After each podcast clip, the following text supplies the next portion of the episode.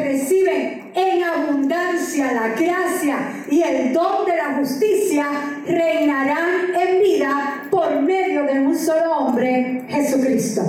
Diga, yo estoy reinando en vida. No espera morirse para reinar, reine desde ahora. Por un solo hombre entró la muerte, ese hombre fue Adán. Pero por Jesucristo entró la vida. Y los domingos estamos enseñando sobre lo que es y cómo funciona la autoridad. Autoridad en Cristo para reinar.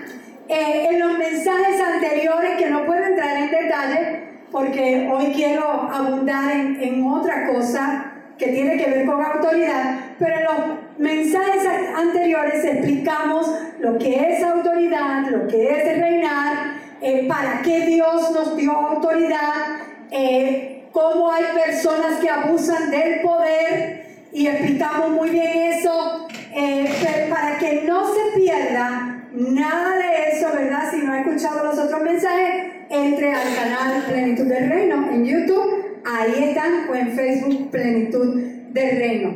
Hoy quiero compartir con ustedes un principio bien importante para poder fluir en autoridad delegada. Hay un principio importante y lo encontramos en Mateo 8.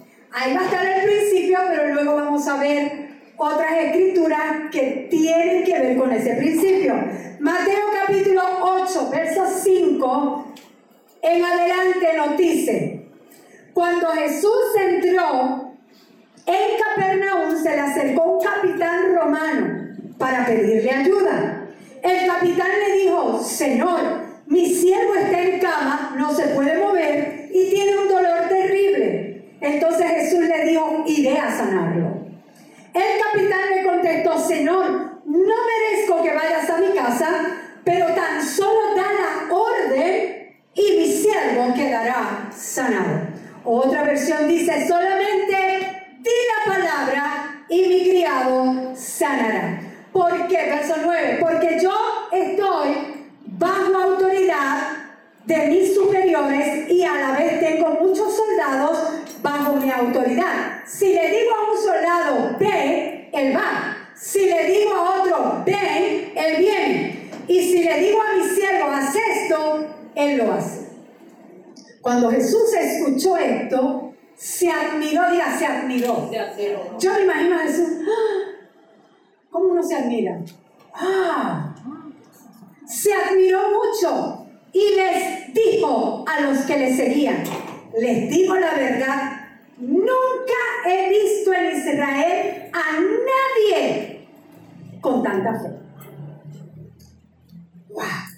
Entonces Jesús le dijo al capitán, ve a tu casa, tu siervo sanará así como creíste, y en ese mismo instante el siervo fue sana. Ahora escuche bien. Este hombre que se le acercó a Jesús era un capitán romano o un centurión romano. Era romano, diga romano. No era israelita. En quien vio fe, no fue en el pueblo de Israel, fue en ese centurión romano. Una fe grande. Ahora, este hombre, centurión romano, eso significaba, o capitán, estaba a cargo en el ejército de unos 80 o 100 eh, soldados. No necesariamente porque diga centurión significa 100, sino que era entre 80 a 100 soldados que tenía cargo. Y este hombre era un romano, era un gentil, no era un hombre de pacto. Y recuerda que el Evangelio fue enviado primero a los judíos y luego a los gentiles. Dice la palabra de Dios que Jesús a lo suyo vino, que era lo suyo, lo suyo era predicar al pueblo de Israel, y los suyos no le recibieron. Y este hombre no estaba incluido en el pacto. Sin embargo, tiene que haber oído algo de Jesús. Para acercársele a Jesús, tiene que haber visto o haber escuchado algún milagro que estaba haciendo Jesús. ¿Verdad? Este hombre no estaba incluido en el pacto, pero creyó que Jesús podía sanar a su siervo. Y Jesús le dijo, iré y sanaré a tu siervo. ¿Se acuerdan a la mujer cananea? Que tenía una hija enferma y fue a donde Jesús para que la sanara a su hija. Y Jesús le dice, fui enviado para ayudar solamente a las ovejas perdidas de Dios, el pueblo de Israel. No fui a los gentiles llamados, fui llamado al pueblo de Dios primero y después era a los gentiles. Ella era extranjera, era cananea. Pero esta mujer siguió ahí a Jesús, siguió suplicando, siguió suplicando, siguió suplicando. Óyeme, ya tú no eres extranjero, pero si tú tienes que ir a Dios, sigue suplicando, sigue suplicando por tu milagro. No te des por vencido, porque tu milagro Dios lo tiene y viene de camino. Y tú no eres extranjero, ya tú eres. Ahora, esta mujer era una extranjera, pero la mujer siguió suplicando y Jesús le dice, no está bien quitarle el pan a los hijos y echárselo a los perros o a los perrillos, como dice una versión. Sí, Señor, le contestó aquella mujer, pero hasta los perros comen de las migajas que caen de la mesa de sus amos. Jesús le dijo, otra vez se asombró, qué grande es tu fe. Que se cumpla lo que quieres. Y desde ese mismo momento quedó sana su hija. Y hago un paréntesis, porque el Espíritu me dice que lo haga. ¿Sabes qué? Jesús dijo, no está bien echarle el pan de los hijos. Estaba hablando de sanidad. ¿Cuántos hijos hay aquí? Sanidad te pertenece, porque tú eres hija. Tú eres hija del Todopoderoso. Sanidad te pertenece pura. Sanidad es el pan de los hijos. Aleluya. Ahora, en ambos casos, personas que no estaban incluidas en el pacto, porque el mensaje era primero a los judíos, luego para los gentiles, en ambos casos Jesús respondió a qué? A la súplica. No. Pero es que cuando tú suplicas es porque tú sabes que Él tiene. Pero Él vio algo más que súplica. Él vio qué? Fe. Diga fe. Fe. Él vio fe. En ambos casos. Él vio fe. Y Jesús respondió a la fe. Si algo mueve a Jesús es la fe. Porque fe es lo que agrada a Dios. Jesús responde a tu fe. Cuando Jesús ve fe, responde a esa fe siempre. El centurión le dijo a Jesús, no tienes que caminar hasta mi casa. No tienes que caminar hasta mi casa porque soy un hombre que está bajo autoridad. Y sé cómo funciona la autoridad. Cuando me dicen algo lo hago, le decía el centurión. Tengo soldados bajo mi mando y cuando les digo vengan o vayan, lo hacen. Ahora, simplemente le digo al centurión, simplemente da la orden Jesús y mi criado sanará. Gloria a Dios. Él sabía que la enfermedad estaba por debajo de la autoridad de Cristo. Simplemente di la palabra. Da una orden, porque yo sé que tú tienes autoridad. Y esa enfermedad te que obedecer. Y de eso vamos a hablar en otro domingo, de la autoridad que nosotros tenemos para hollar serpientes, escorpiones y sobre todas cosas del enemigo. Y nada nos podrá hacer daño. Ahora, simplemente di la palabra. Da la orden. ¡Wow! ¡Qué fe tiene este hombre! Él quizás ha visto cómo, Dios, cómo Jesús impone las manos y la gente era sanada. Él vio autoridad. Dijo, no, no, es que tú no tienes que llegar a esta casa. Di la palabra. Di la palabra. ¿Por qué el centurión tenía esa fe? Porque entendía la autoridad. Porque estaba bajo autoridad. Era militar y sabía muy bien lo que significaba autoridad. Él vio autoridad en Jesús y él sabía que con solo Jesús dar una orden, con solo decir una palabra, el criado sanaría. Cuando lleguemos a entender la autoridad, vamos a operar en ese nivel de fe. En ese grado de fe que el centurión tenía, con la ventaja de que nosotros sí ahora somos hijos del pacto. Él no lo era. Nosotros sí somos. Diga, yo soy hija del pacto. Yo soy hija del pacto. Ese es el principio de autoridad que debemos de entender. Este es el principio. Que todo se somete a algo más. Todo se somete a algo más. Principio de autoridad para llegar a ese nivel de fe. Todo se somete a algo más. Te voy a dar unos ejemplos. Porque todo en la creación, todo lo que hizo Dios, fue diseñado para funcionar a través del principio de autoridad. Te doy un ejemplo. Un pez debe someterse a vivir en el agua para poder vivir. Saca un pez del agua y ¿qué va a pasar? Porque la autoridad de los peces es el agua. Una semilla debe ser plantada, someterse a ser plantada en la tierra para que pueda crecer y producir según su especie. Si la dejas afuera la semilla, no hace nada. Quizás la puedas poner de adorno, no sé, o comerte. Pero si quieres que crezca y se reproduzca, esa semilla tiene que someterse a la tierra que va a ser plantada. Así que la autoridad de la semilla es que la tierra.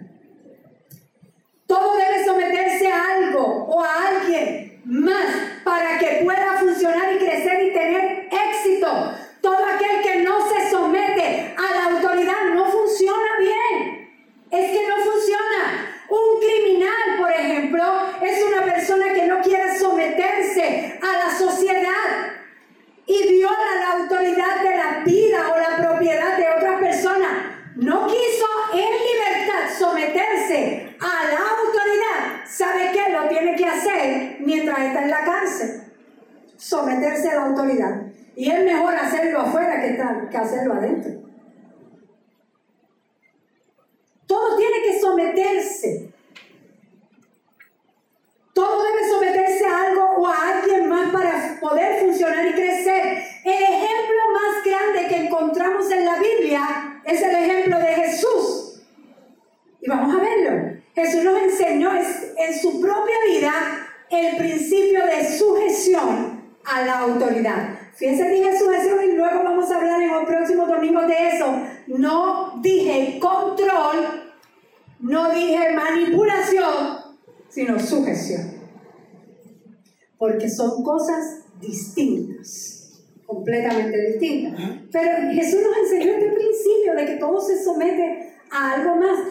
Hay varios ejemplos, te voy a, a dar dos o tres, que vemos a Jesús sometiéndose bajo autoridad. Jesús se sometió, por ejemplo, a la autoridad de los padres. Mira lo que dice en Lucas capítulo 2, 40 al 52. El niño crecía, hablando de Jesús, el niño crecía y se fortalecía, progresaba en sabiduría y la gracia de Dios lo acompañaba. Los padres de Jesús subían todos los años a Jerusalén para la fiesta de la Pascua. Cuando cumplió 12 años, fueron allá según era la costumbre. ¿Uno de ustedes tiene 12 años? ¿Alguno? 12. ¿Quién tiene 12 años? Ok, está, ok. Pues para imaginar cómo estaba Jesús, 12 años, era pequeño. Terminada la fiesta, emprendieron el viaje de regreso, pero el niño Jesús se había quedado en Jerusalén sin que sus padres se dieran cuenta. Imagínate la agonía de esos padres. Se me perdió mi hijo. ¿Sabes qué? La primera vez que fui a Magic Kingdom, eh, nuestro hijo mayor tenía dos años y se nos perdió allí. Qué angustia, qué desesperación. Buscar un niño de dos años entre miles de personas porque era un verano. Ya yo no voy en verano. ¿Tú sabes lo que es eso? Entonces, ¿cómo era que lo teníamos que buscar? Así. Porque era, era chiquito. Ustedes saben que Robertito no es muy grande no muy alto. Pues teníamos que buscarlo entre las piernas de la persona. ¡Qué angustia!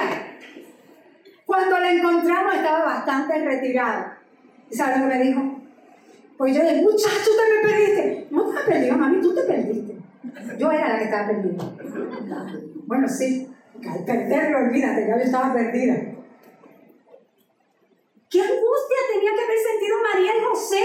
Se me perdió Jesús. ¿Dónde está Jesús? Dice, y ellos pensaban que él estaba entre el grupo de viajeros. Hicieron un día de camino mientras lo buscaban entre los parientes y conocidos. A mí se me perdió por unos minutos y ellos un día de camino buscándolo. Al no encontrarlo, volvieron a Jerusalén en busca de él. Al cabo de tres días lo encontraron en el templo, sentado entre los maestros, escuchándolo y haciéndoles preguntas.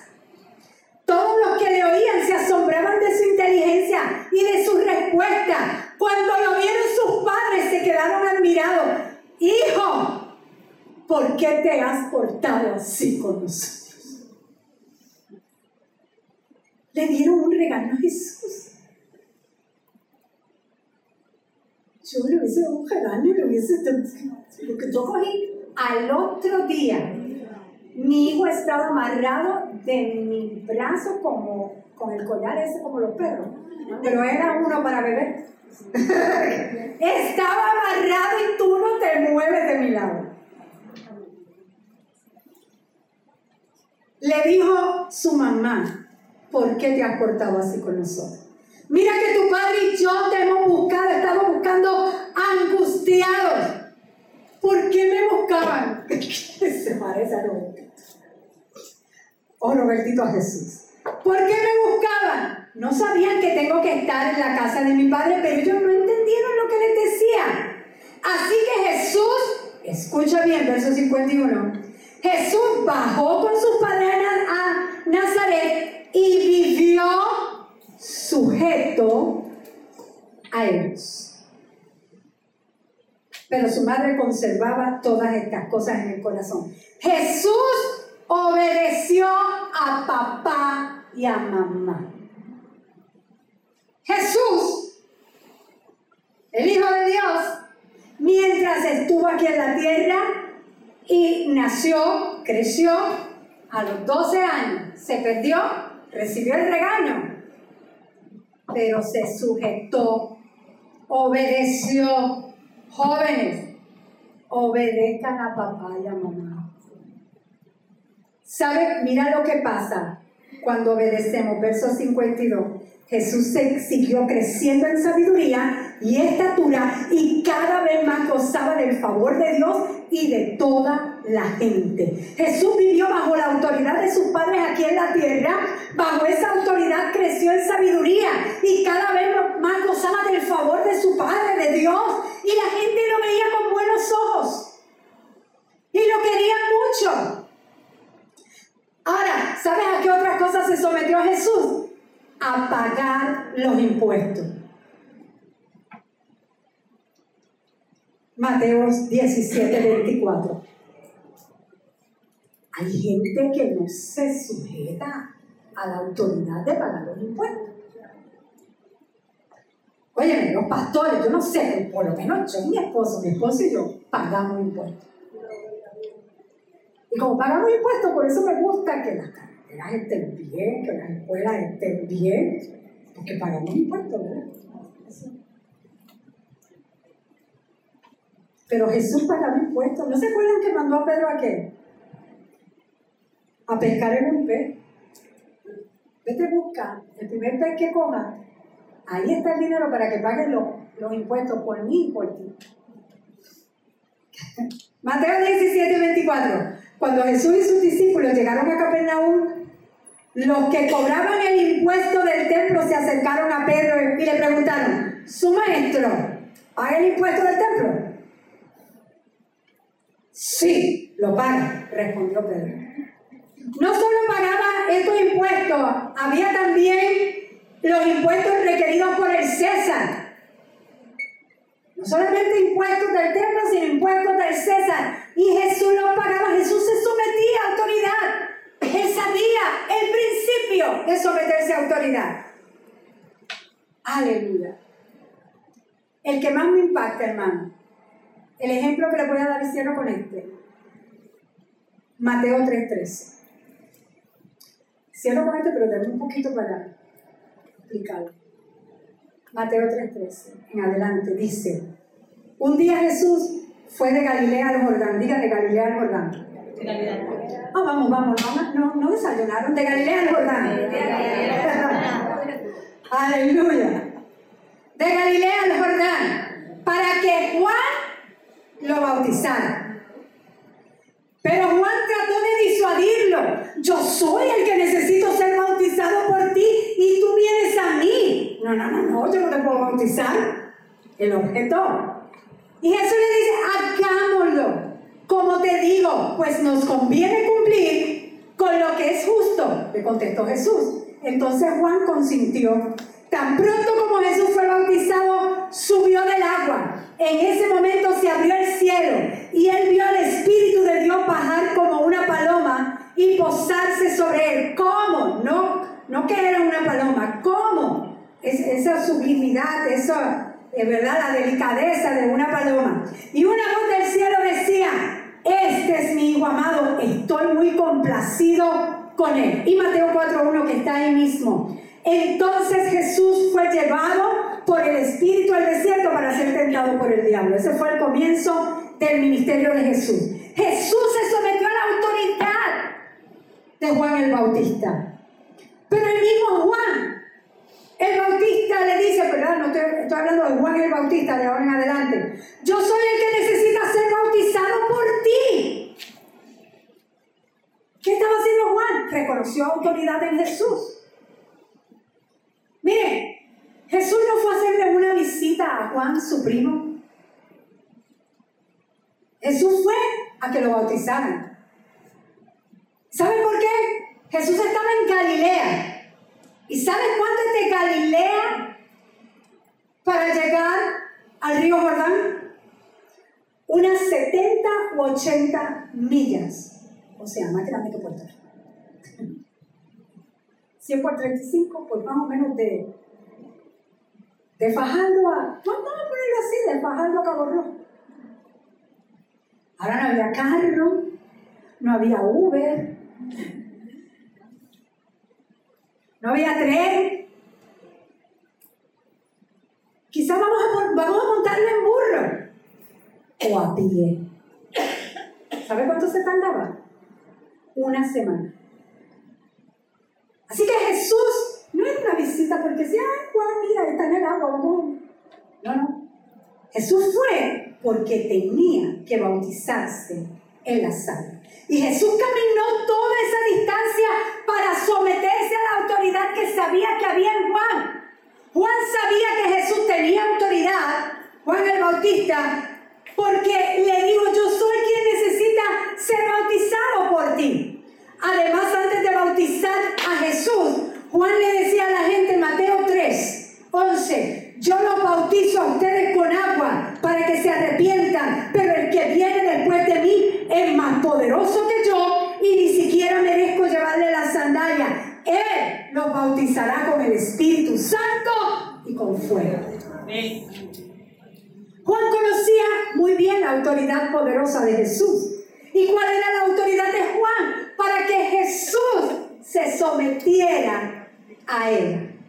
La autoridad, de Juan venía de Dios. Malaquías capítulo 3, verso 1 al 2. Mira lo que dice. El Señor Todopoderoso responde. Hablo esta profecía, Dios. Yo estoy por enviar a mi mensajero que prepare el camino delante de mí de pronto vendrá a su templo el Señor a quien ustedes buscan. Vendrá el mensajero del pacto en quien ustedes se complacen. Pero ¿quién podrá soportar el día de su venida? ¿Quién podrá mantenerse en pie cuando Él aparezca? Porque será como fuego de fundidor o lejía de lavandero. ¿Sabe qué? Aquí habla de dos mensajeros distintos. El primero iba a preparar el camino al Señor. Ese es Juan el Bautista. El segundo es el mensajero del pacto, se refiere a Jesús. Y Jesús tenía que ser bautizado en las aguas. Y no podía bautizarse a sí mismo, debido a que él no era el que bautizaba en agua. Él iba a bautizar con el Espíritu Santo y con fuego. Así que quien estaba bautizando en agua y quien había recibido la autoridad para hacerlo era Juan el Bautista. Y esa tarea era la de prepararle el camino a Jesús. Juan 1.31, Juan el Bautista dijo, para que él se revelara al pueblo de Israel, para que lo conocieran, vine bautizando con agua. Juan conocía la autoridad de Jesús y no quería bautizarlo porque sabía que él era más grande que él. Pero Jesús le dice, hagámoslo. Y salió mexicano. Hagámoslo. Saludo a todos los mexicanos que nos ven. A los venezolanos, dominicanos. Hagámoslo. Como te digo, pues nos conviene cumplir con lo que es justo Debemos de hacer lo correcto. Debemos cumplir lo que a Dios le agrada, lo que, lo que Dios manda. ¿Saben? Hay gente que le dice a Dios, Dios, háblame. Háblame, Dios, háblame, Dios. Háblame. Yo quiero que tú me hables. Entonces, Dios habla, porque Dios siempre está hablando. Pero, ¿usted no ha visto que la mayoría de las veces que Dios habla es dando instrucciones?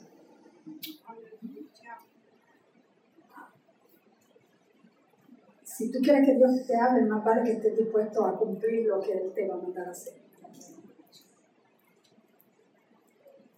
Pues si no, no le digas Dios, háblame. Que siempre te va a mandar a hacer algo, te va a dar una instrucción. Eso es estar bajo autoridad, seguir las órdenes. Todo se sujeta a autoridad. Jesús estaba sometido a la autoridad de Dios, pero en ese momento Juan también. Y Jesús tenía que ser bautizado por Juan. Juan de un principio no entendía la autoridad que él tenía, como tú no entiendes a lo mejor la autoridad que Dios te ha delegado para cumplir tu propósito. Todavía no la entiende, pero aceptó bautizar a Jesús porque entendió después que él estaba operando bajo la autoridad otorgada por Dios para preparar camino para el mensajero del pacto. Cuando Jesús fue bautizado, se oyó la voz de Dios este es mi hijo amado. Estoy muy complacido con él. ¿Sabes cómo los padres, buenos padres, no los padres que abusan de su poder, ¿sabes cómo los buenos padres nos sentimos cuando los hijos nos obedecen? ¿Verdad que nos sentimos bien? Si mandas a botar la basura a tus hijos y que tu hijo rápido sin preguntar no voy a No, no, rápido coge la basura y se la lleva y la bota. Uno se siente tan... Wow. ¿Y sabe lo que le da ganas a uno de ser? De, de hacer como papá y mamá. Recompensarlo le hago la comida que, que, le gusta o déjame comprarle algo. Ah, el, el, padre siempre es así, quiere recompensar. Óyeme, cuando obedecemos a Dios, Dios se complace. ¿Qué estaba haciendo Jesús en ese momento al someterse bajo la autoridad de Juan el Bautista? Obedeciendo a Dios, su Padre. Y, Dios no se quedó callado, Dios se levantó del trono y dijo, este es mi Hijo amado, en el cual tengo complacencia. Mi agrado de lo que estás haciendo. Yo quiero oír a Dios decir eso. Oh, que se abran los cielos y Dios me diga, mi agrado lo que estás haciendo. ¿Cuántos quieren escuchar eso de él? Póngase sobre sus pies. Den un aplauso al Rey, al Rey. Señores, señores. ¿Quieres fluir en la autoridad delegada por Dios? Tienes que primero someterte a alguna autoridad. Ese es el principio. Someterse a la autoridad. Y del domingo vamos a hablar un poquito más de eso. Gloria a Dios. ¿Cuántos pueden levantar sus manos? Y darle gloria al Señor? Gracias Jesús. Dios ha sido fiel. Dios es bueno. Dios es bueno. Gracias Señor. Gracias Señor. Gracias Dios. Aleluya. Aleluya. Gracias Dios. Gracias Dios. Alaba al Señor un momento a ver que el Espíritu Santo quiere. Un momentito más. Gracias Jesús. Te adoramos, Rey de Reyes, Señor de Señores, digno es, digno es. A los que nos están viendo, bendecido. Gracias por, por estar eh, escuchando y viendo estos mensajes. Declaro que es de bendición para tu vida. Eh, si no asistes a una iglesia y vives en Puerto Rico, eh, cerca de Dorado, Puerto Rico, te invitamos en Plenitud del Reino. Busca en los links eh, cuál es la dirección y visítanos domingos a las 10 de la mañana. Te esperamos. Bendecido. Gloria a Dios.